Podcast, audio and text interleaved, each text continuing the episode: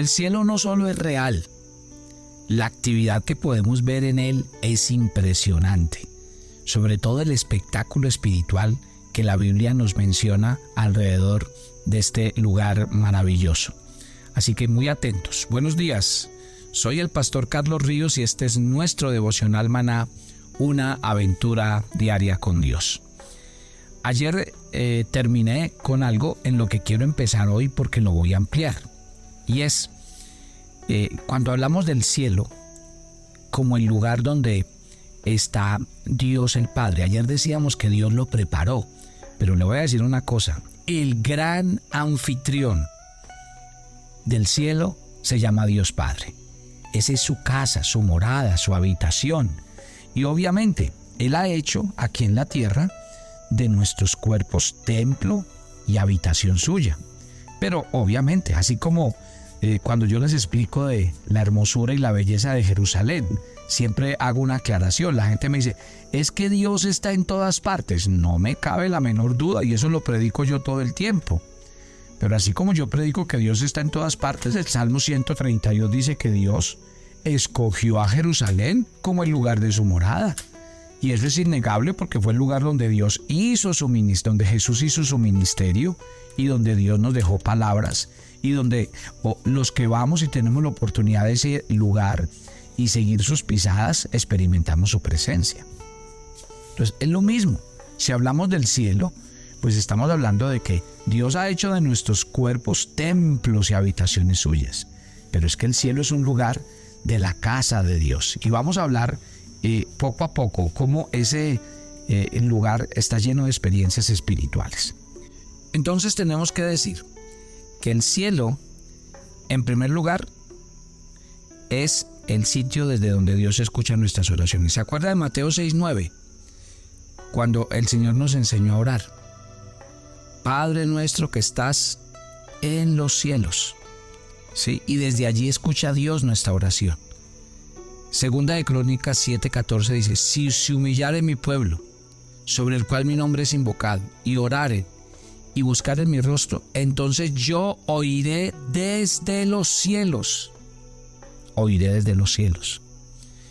También dice eh, otro aspecto fundamental es que eh, desde el cielo se ve toda actividad del hombre.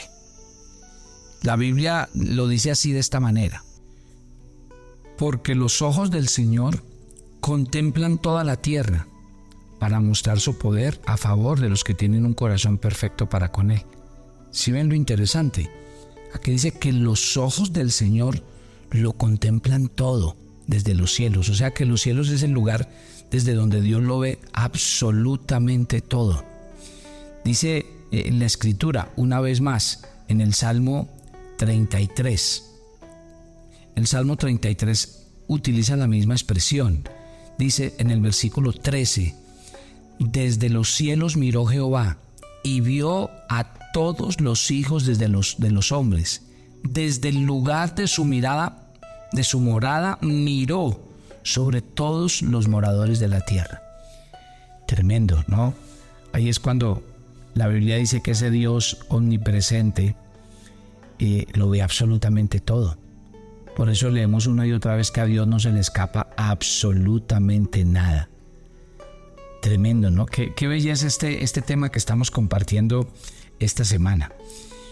También dice la Biblia que eh, el cielo es el lugar donde simbólicamente Dios abre las ventanas y envía bendición. ¿Se acuerda? Una promesa que Dios le dio a su pueblo eh, en el Antiguo Testamento cuando depositaban sus diezmos. Los diezmos estaban destinados a que eh, pues suplieran las necesidades de los sacerdotes, se cumplieran las funciones del templo.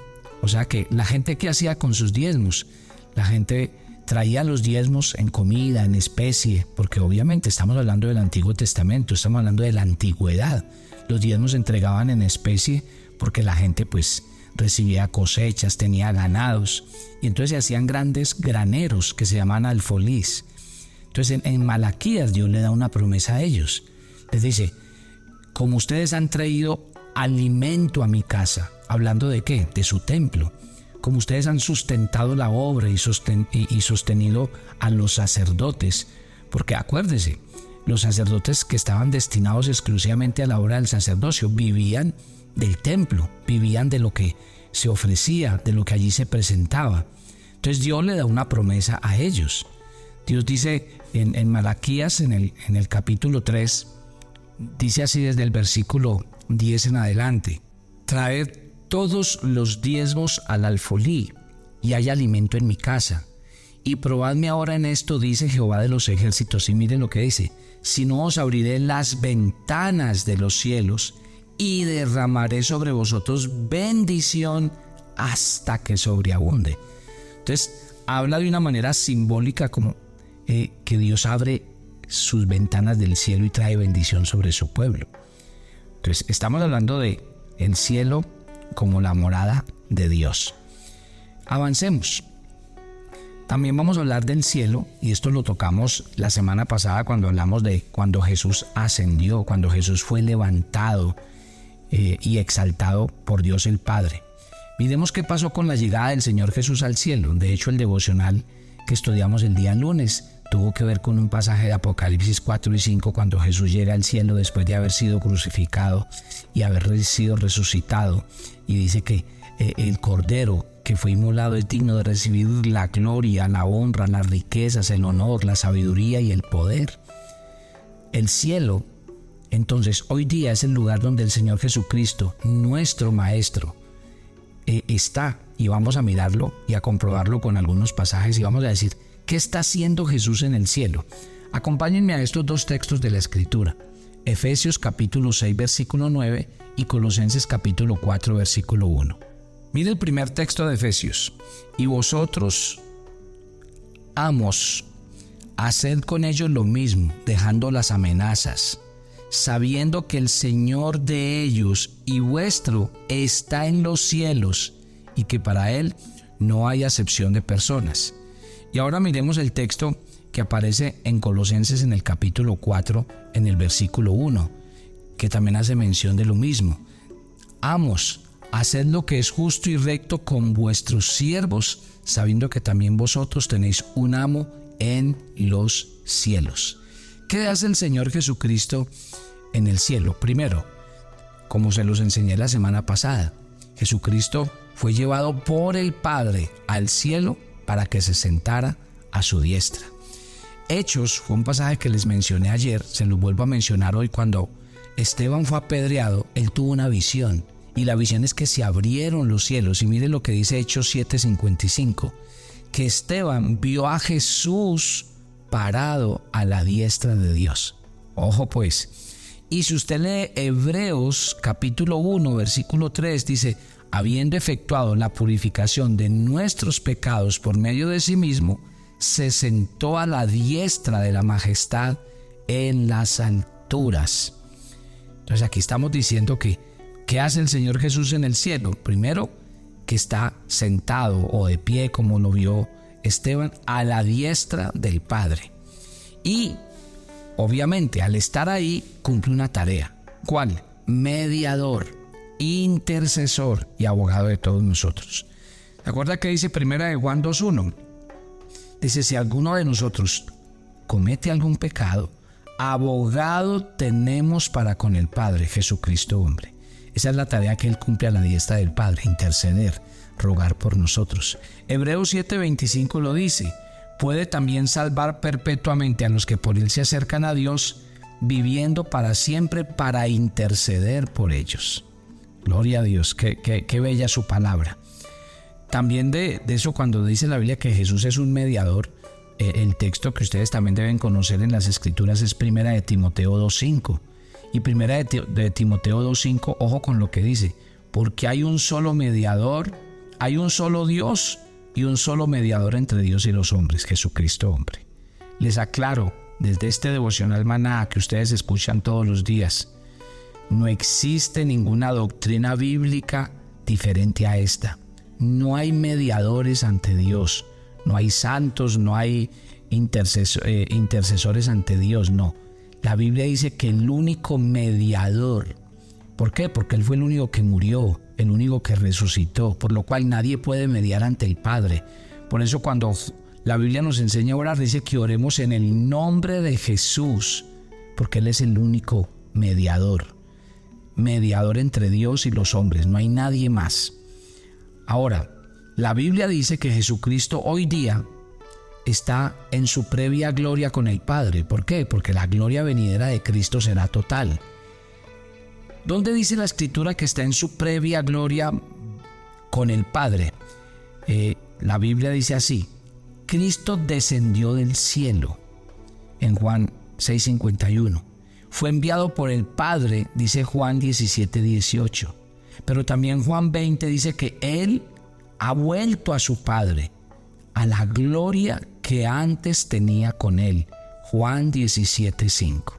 Qué belleza, ¿no? Entonces Cristo desciende del cielo, enviado por el Padre, pero dice la Biblia que cuando Él muere ha vuelto al Padre y dice que ahora va a tener la gloria que antes tenía con el Padre. Así lo dice Juan 17:5. Ahora, ¿qué está haciendo Jesús en el cielo para terminar? Pues obviamente, Jesús lo que está haciendo es esperando su retorno para venir por su iglesia. ¿Se acuerda que primera de Tesalonicenses 4 del 16 al 17 dice que el Señor vendrá por su iglesia, que la arrebatará en las nubes y que la llevará a que allá en el cielo vivan una experiencia maravillosa llamada el tribunal de Cristo y las bodas del Cordero. Me encanta Filipenses capítulo 3, versículo 20, donde la Biblia dice que nuestra ciudadanía está en el cielo donde está Cristo, donde está Cristo. Y también dice Apocalipsis 19, 11 que el Señor viene en su retorno para juzgar y gobernar al mundo. Entonces estamos hablando del cielo como qué?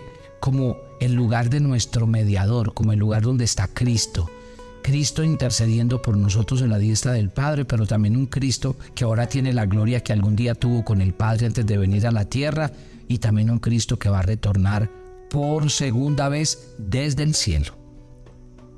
Ahora, qué belleza este punto que vamos a tocar a continuación.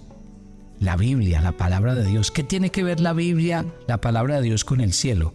Pues le voy a decir, el cielo es un lugar donde la Biblia se va a preservar eternamente. ¿Y eso qué quiere decir? ¿O dónde está escrito? Mire, Salmo 119, 89 dice, para siempre, oh Jehová, permanece tu palabra en los cielos. ¿Y sabe qué dice Mateo 24, 35? Que el cielo y la tierra pasarán, pero sus palabras no pasarán.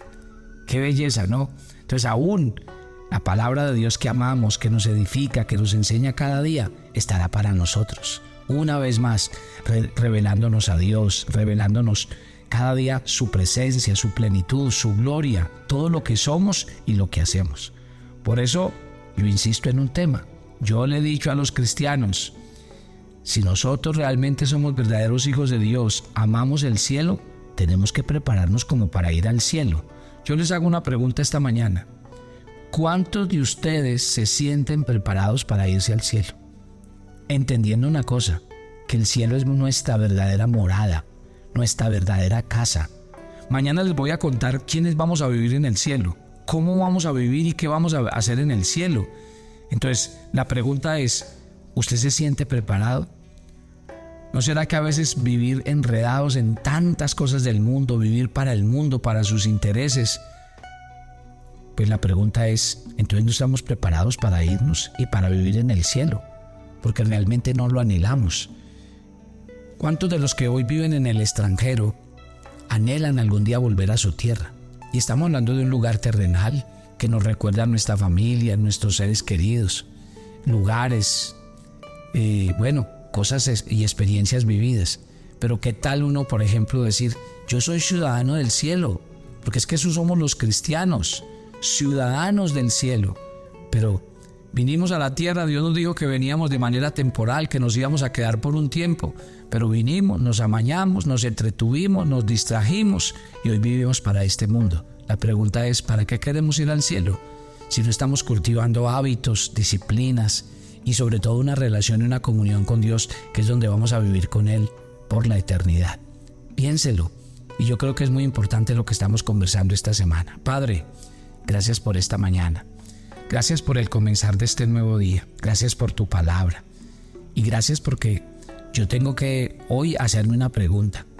yo realmente vivo pensando en el cielo.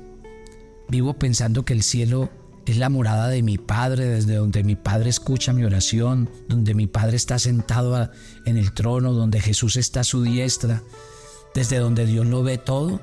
Estoy preparado para un lugar de alabanza y adoración continua. Yo te pido que lo que estamos estudiando esta semana realmente toque lo más profundo de nuestro ser. Gracias te damos y nos encomendamos a ti en este día para pedir tu presencia y tu bendición. En Cristo Jesús. Amén y amén. Y yo los espero mañana. Bendiciones para todos.